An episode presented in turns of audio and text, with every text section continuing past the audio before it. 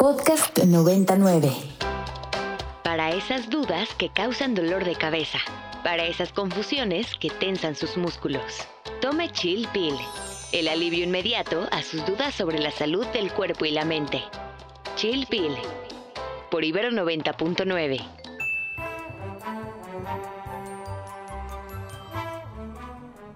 y bienvenidos a Chill Pill, una tarde más por Ibero 99. Como cada jueves los saluda Daniela Chinchilla y me acompaña en cabina Leonor García. Hola Dani, ¿cómo estás? Buenas tardes, buenas tardes a todos nuestros radioescuchas. Gracias por sintonizarnos en una dosis más de medicina radiofónica.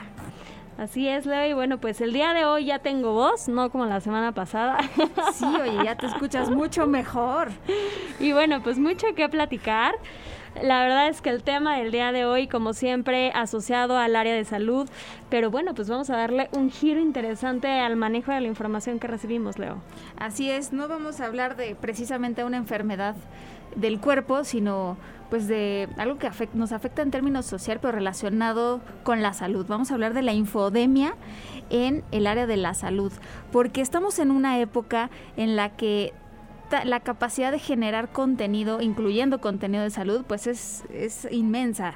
Y esto puede tener impacto relevante en las decisiones que toman las personas en salud. Entonces, vamos a enfocarlo desde el periodismo. Vamos a tener a la presidenta de la, de la Red Mexicana de Periodistas de Ciencia, Cecilia Montero, para que nos hable, pues, qué onda con el periodismo en el área de la salud. Así es, Luis, ¿qué te parece que vamos a escuchar la cápsula y volvemos con nuestra invitada?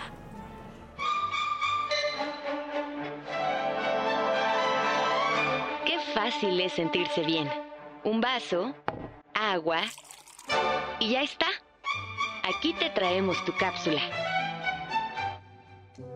La infodemia es estar expuestos a una cantidad excesiva de información, en algunos casos correcta, en otros no, que dificulta que las personas encuentren fuentes confiables y orientación fidedigna cuando las necesitan. El término infodemia se refiere a un gran aumento del volumen de información relacionada con un tema en particular, que puede volverse exponencial en un periodo corto debido a un incidente concreto como la pandemia actual. En esta situación aparecen en escena la desinformación y los rumores, junto con la manipulación de la información con intenciones dudosas. En la era de la información, este fenómeno se amplifica mediante las redes sociales, propagándose más lejos y más rápido como un virus. En nuestro país, contamos con la Red Mexicana de Periodistas en la Ciencia. Ellos son una red de periodistas comunicadores de la ciencia y estudiantes que buscan fortalecer el periodismo de ciencia, salud, medio ambiente de calidad, rigor e independencia en México y América Latina. Tanto ellos como nosotros sabemos que esto puede ser decisivo en la salud de la población, por lo que buscamos promover el acceso a la información correcta en el momento oportuno y en el formato correcto. Y bueno, pues el día de hoy tenemos en Chilpil a Cecilia Montero de Jesús. Ella es doctora en gestión ambiental para el desarrollo. Actualmente es presidenta de la Red Mexicana de Periodistas de Ciencia y coordinadora de la maestría en periodismo ambiental del Centro de Investigación Atmosférica y Ecológica. Es editora de la revista de comunicación y divulgación de la ciencia Noosfera y coordinadora del área de comunicación del Plan Ares, prima propuesta latinoamericana para la exploración tripulada de Marte. Recientemente ha sido nombrada rectora del Centro Universitario Bonpland y Humboldt. Bienvenida Cecilia, muchísimas gracias por aceptar esta invitación a Chilpil. Hola Leonor, qué gusto, qué gusto saludarles a ti y al auditorio que nos acompaña el día de hoy y pues muy contenta de esta invitación para compartir qué es la Red Mexicana de Periodistas de Ciencia y hablar de los temas que nos importan. Cecilia, eh, buenas tardes, te saluda Daniela Chinchilla y bueno, pues ¿qué te parece que vamos a comenzar el día de hoy? Platícanos un poco cuál es el perfil de un periodista en las, de ciencia en la salud y dónde deben tener una formación científica, deben tener una formación científica de base o cuáles son los requisitos para poder comunicar esta información tan relevante. Claro que sí, Daniela. Bueno, mira, creo que la Red Mexicana de Periodistas de Ciencias se ha distinguido por mostrarnos perfiles diversos. Ahí es donde podemos converger muchos de los interesados en hacer y eh, pugnar por el periodismo de ciencia. Entonces, eh, quiero comentarte que, esto es muy interesante.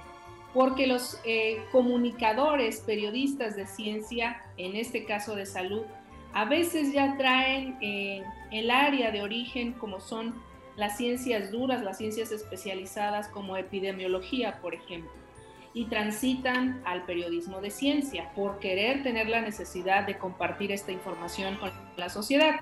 Pero incluso hay colegas que es, eh, es el otro lado, es la parte contraria, son especialistas en ciencias de la comunicación, especialistas en periodismo de ciencia o periodismo en sí, que deciden dedicarse a, dar a conocer periodismo en el área de la salud. Entonces, vemos esta dicotomía entre unos que son eh, especialistas en comunicación y los otros especialistas en áreas de salud que quieren transitar hacia esa área. Entonces, eh, no hay una regla exacta que nos diga vamos por este camino para ser periodistas de ciencia de salud. Sin embargo, creo que para poder hacer periodismo de ciencia de salud, debe de tener una formación, eh, sobre todo de capacitación, de buscar información, de hacer y contrastar eh, fuentes científicas. Entonces, parte del trabajo que hacemos en la Red Mexicana de Periodistas de Ciencia es sobre todo capacitar, eh, actualizarnos, y, siempre estar al tanto de todo lo que tiene que ver con el tema que nos atañe, ¿no? ya sea en este caso salud, medio ambiente, tecnología, innovación tecnológica, eh, en fin, creo que cada uno de ellos tiene un propio reto, en este caso la salud. Cecilia, te saluda Leonor García. Eh, fíjate que esto que comentas me hace mucho sentido. Creo que quienes se dediquen al periodismo de ciencias, ¿no? incluyendo las ciencias de la salud, deben tener cuando menos esta capacidad de discriminar ¿no? la, la, información eh, y poder identificar aquella que viene de fuentes eh, confiables que, que, tienen ciertas habilidades, ciertas competencias en investigación o al menos en conocer cómo se hace investigación y cómo se hace ciencia, ¿cierto? Exacto, creo que también lo acabas de decir correctamente, discriminar, discernir, diseccionar dividir, e incluso contrarrestar fuentes, porque eso también es el reto, ¿no? Saber, en tiempos de pandemia lo vimos claramente, mucha infodemia, demasiada información y cómo saber realmente qué es lo que nos están diciendo y sobre todo cómo lo están diciendo y más allá si es real lo que nos están diciendo. Entonces creo que es un trabajo tanto de periodistas, de saber contrarrestar fuentes y discernir bien quiénes son las fuentes verdaderas y por otro lado la sociedad por exigir mejores contenidos, en este caso de salud, ¿no? Claro. Y bueno, no, no, no sé si les pasó, Leo, ¿querías comentar algo? Eh, no, tienes eh, toda la razón, Cecilia. O sea, creo que hay que pues no sé si desde el periodismo hablarlo tal cual, ¿no? Abierto de frente, decir, oigan, hay información que no es adecuada, ¿no? Este, y esto es un reto a resolver. Me parece que, que aunque todos tengamos la libertad de generar contenido, quienes se dedican profesionalmente a esto sí tienen esta responsabilidad de, de promover que la gente acuda a las fuentes confiables, ¿cierto? Exactamente, esta es la responsabilidad de los y las periodistas de ciencia y de salud también es responsabilidad de los medios de comunicación quienes difunden esta información, sobre todo cuando se trata de los mercados clickbait, que son eh, ahí para que la sociedad diga, ah, qué interesante, se descubrió la cura del cáncer, por ejemplo, del SIDA. Y bueno, vamos viendo las notas y nos damos cuenta de más información que ni siquiera ha sido contrarrestada y que solamente es réplica de algo que se supone que se decía por ahí. Entonces, es trabajo también de, la, eh, de los medios de comunicación cuando se trata de eh, difundir información que sea real, que sea certera y más, más allá de eso, la responsabilidad social que tienen los medios y también la ética que tienen los periodistas, no solamente de salud, sino de medio ambiente, de energía, de tecnología. En sí, todo aquel que se dedique a dar y a conocer información tiene que hacerlo con esa ética profesional. ¿Y qué hay de las personas, a lo mejor saliéndome un poco de, la línea, pero qué hay de las personas que reciben esta información? ¿Hay alguna manera o alguna recomendación en la que ellos pueden generar este criterio para saber que la información que están leyendo es confiable? Bueno, hay muchas maneras de hacerlo. Yo creo que parte del trabajo que hacemos en la Red Mexicana de Periodistas de Ciencia como por ejemplo hace unos meses, hace un, hace un mes precisamente tuvimos un taller que se llamaba La ciencia del engaño a cargo de Roberto Castrillón especialista también en fact-checker, en, en checar información fidedigna si era realmente esta. Y bueno, los consejos son básicos para la sociedad en general, ¿no? Contrarrestar lo que estamos leyendo tanto en el celular, en el WhatsApp, que a veces nos comparten en los grupos, como por ejemplo, eh, vemos que hay tendencias muy marcadas en Facebook, eh, sobre todo información que no sabemos si es real. Entonces, el consejo que él da es sobre todo contrarrestar esta información y checar si, por ejemplo, esto que estoy leyendo tiene sustento, por ejemplo, quién lo dijo, cuándo lo dijo, cómo lo dijo, y checar, por ejemplo, en el celular, en el buscador, esta misma información, ver en dónde más salió, en qué, en qué medio más salió, para saber si lo que estoy viendo en este medio es real o solamente es una pantalla, es una información errada y sobre todo que es eh, pues muestra de que a lo mejor tenemos la necesidad de darle clic a algo que realmente no vale la pena y sobre todo, si no tenemos la evidencia de que esto es real, no lo vamos a compartir hasta estar seguros que realmente hay más evidencia de que esto es cierto, ¿no? Eso yo creo que es lo más básico. Claro, sí, esto es fundamental. Realmente la responsabilidad de combatir la infodemia es, es, conjunta, es de todos, tanto de quienes generan la información como de quienes la consumimos, porque es cierto que pues no solo a, lo mejor va a afectar una decisión en salud que tú tomes, sino que al compartir esta información puedes afectar también la percepción de otros. Entonces es una responsabilidad conjunta, público, audiencia y también medios de comunicación. Todos estamos dentro del mismo rol, tanto sociedad como medios, como periodistas y también entender que los periodistas son somos seres humanos, son seres humanos que también mm. están en esta vorágine de también discriminar, como tú decías, y también eh, vivimos este estrés que nos dejó los dos años de pandemia, que también íbamos sobre la marcha tratando de descubrir qué era esto, ¿no? Entonces creo que también es parte del trabajo y la responsabilidad de cada uno que comparte en medios públicos como privados y también en redes sociales.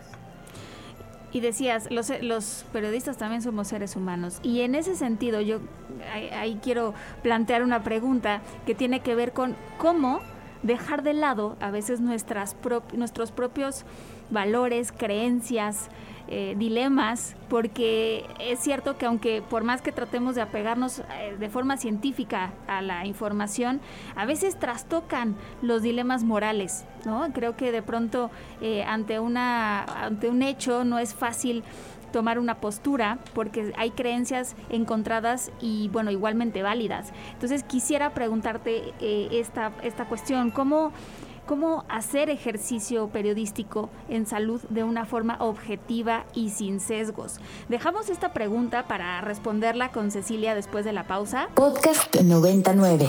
¿En dónde te pueden encontrar? Si quieren seguir el trabajo de la red o tu trabajo, ¿cómo pueden entrar en contacto?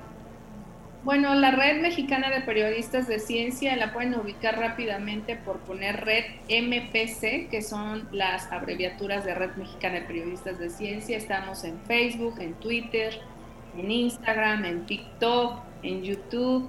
Y bueno, tratamos siempre de subir información de lo que estamos haciendo, de los talleres, de los congresos, de los foros, de los conversatorios, incluso de noticias que nos parecen interesantes y que los colegas periodistas, miembros de la red también eh, han escrito.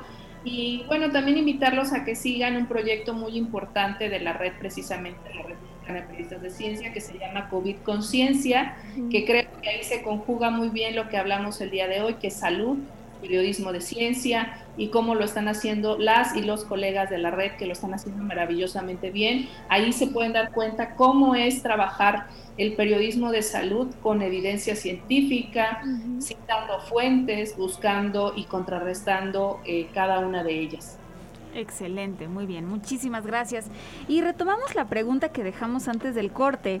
Eh, yo te preguntaba, Cecilia, ¿Cómo hacer periodismo dejando de lado toda esta parte de valores, de creencias que pues bueno nos atraviesan, pero eh, de alguna forma pues sí tenemos que, que procurar ser lo más objetivos posibles?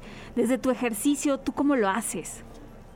Bueno, en realidad creo que es parte fundamental del periodismo en sí, ya sea de ciencia, de salud, del medio ambiente. El periodismo en sí necesita primero que nada capacitación, profesionalización, estudio y profundidad del tema que se va a tratar, en este caso salud, investigar y hacer las preguntas básicas para respondérselas a la sociedad, es decir, qué es lo que le interesa a la sociedad en este momento que está eh, buscándose una respuesta y que a lo mejor, bueno, parte del trabajo es tratar de eh, pues traducir esa información o incluso ponerle contexto, ¿no?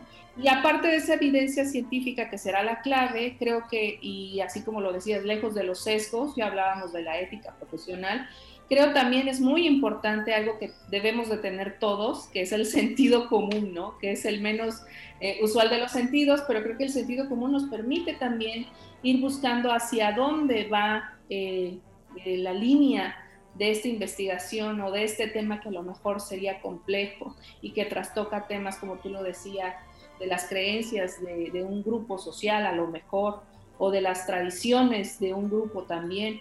Entonces creo que tiene que ver mucho, mucho, mucho, mucho esto del sentido común y creo que también tiene que ver con, vuelvo a insistir, con la ética. Y parte del trabajo que hacemos en la red es buscar las formas de hacer un periodismo responsable, lejos, lejos de la tendencia o, de esa ser tendencioso a veces, ¿no? buscar siempre eh, contrarrestar estas fuentes para poder tener un periodismo de, de calidad, claro, preciso y sin sesgos. Es que eh, ahorita lo, o sea, lo pienso, de, pronto pues lo analizo y escucho colegas, ¿no? Que por ejemplo hablan sobre algún tema y, y, de alguna forma sí toman una postura, ¿no? Por ejemplo ahora el tema de las vacunas de COVID, ¿no? Este, sabemos que hay personas que, que tienen una postura antivacunas, personas que están en pro de las vacunas y, y bueno, cuando hacemos ciencia pues la mayoría de los que hacen ciencia dicen hay que vacunarse. Hay sus excepciones, pero creo que la gran mayoría pues están en esa postura. Entonces, pues tienes que respetar el otro lado, ¿no? Aunque la ciencia no lo apoye tanto, pero a final de cuentas me parece que sí termina habiendo una pues sí, se, toma, se toma postura de un lado o del otro y, creo que no sé hasta dónde eso es, es válido eh, o no. Sí, yo creo que aquí tenemos que recordar qué hace el periodismo o por qué es el periodismo, ¿no? Ya sea de ciencia y especializado en salud. Y el periodismo lo que hace, el objetivo que tiene el periodismo en sí es informar. O sea, el periodismo no va a educar, el periodismo no te va a obligar, el periodismo solamente te va a mostrar las evidencias y te va a mostrar eh, toda la información que necesites para tomar una decisión. Ese es el objetivo, ¿no? Incluso a veces el periodismo, ya sea de ciencia y de salud, va también a ser parte fundamental de decir, hey, esto no está bien, pero con evidencia, con las partes contrastadas. Y a veces no solamente tendrá que ver con las ciencias duras, tendrá que ver también con el contexto social en el que, en que nos encontremos. No será lo mismo hablar de una sociedad, por ejemplo, no sé, Ciudad de México, hablar de los contextos de, las, de los pueblos originarios, ¿no? Entonces, es todo em, una cuestión transversal y multidisciplinaria cuando se trata de hacer periodismo, tomar cada una de las partes para conjuntarlas y sobre todo informar a la sociedad.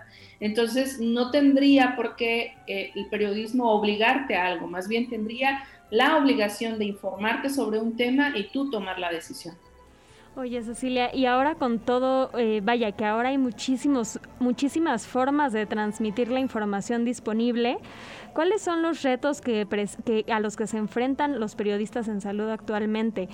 Leíamos, mencionábamos ya por ahí en la cápsula que, bueno, es, es, es clave y es fundamental poder transmitir, tener un acceso a la información. Eh, a la información correcta en el momento oportuno, en el formato correcto, ¿no? Es, son como de los grandes retos pero hay algunos otros que podrías tú identificar, o sea, en este momento, sobre todo que venimos saliendo de, dos años de pandemia en donde muchísima información se generó eh, y bueno, y que se, se volvió viral, ¿no? Y, y, esto pudo tener un impacto en la toma de decisiones de las personas sobre su salud. Bueno, la sociedad ahorita está un poco más sensible y está más receptiva a temas de, de, de información que tenga que ver con salud. O sea, estamos alerta, ¿no? Siempre estamos pendientes de ahora qué va a pasar. Eh, esto, esto hay que aprovecharlo como periodistas, ¿no? Creo que es una ventana de oportunidades. Y bueno, los retos que siempre han existido, y no solamente eh, en, Ciudad de México, sino en toda la, en toda la República Mexicana, es eh, pues tener salarios justos para periodistas y sobre todo para periodistas especializados, periodistas de salud. Em, no es algo fácil hacer una historia que tenga o converjan eh, fuentes que tengan rigor periodístico, que traten de buscar siempre la evidencia científica. Es un trabajo complicado que lleva su tiempo y que tiene que ser, con, esa información tiene que ser muy bien fundamentada. Entonces, hacer este tipo de trabajo no es el diarismo, ¿no? No estamos hablando de periodismo de, diario, estamos hablando de un periodismo muy especializado que necesita trabajo de investigación de profundidad.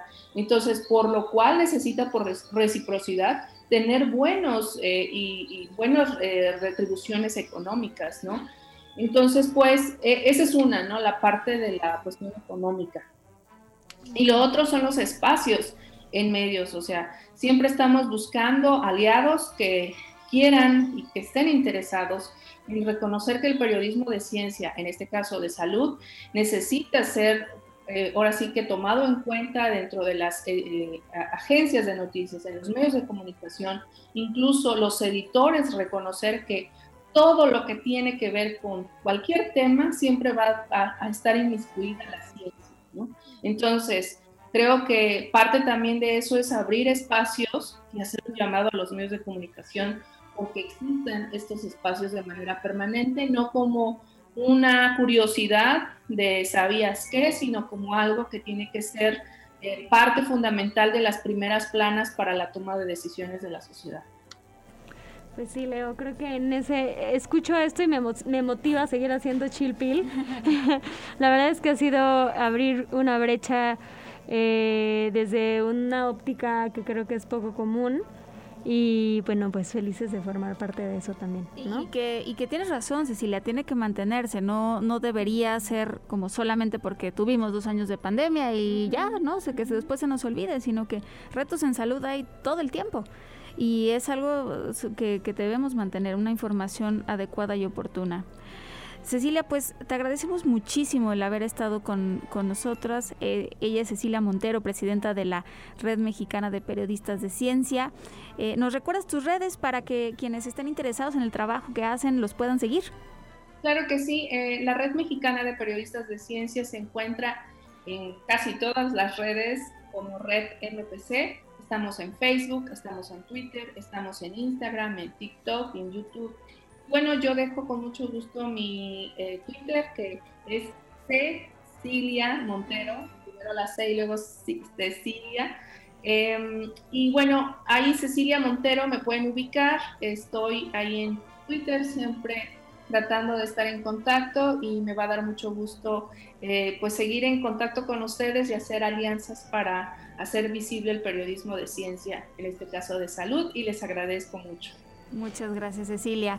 Dani, pues llegamos al final, nos despedimos. Así es, Leo. Muchas gracias a todos por una tarde más juntos. No sin antes agradecer al Debaram, a Rox, a Carmen por su trabajo en la producción. Nos escuchamos el siguiente jueves. Hasta la próxima.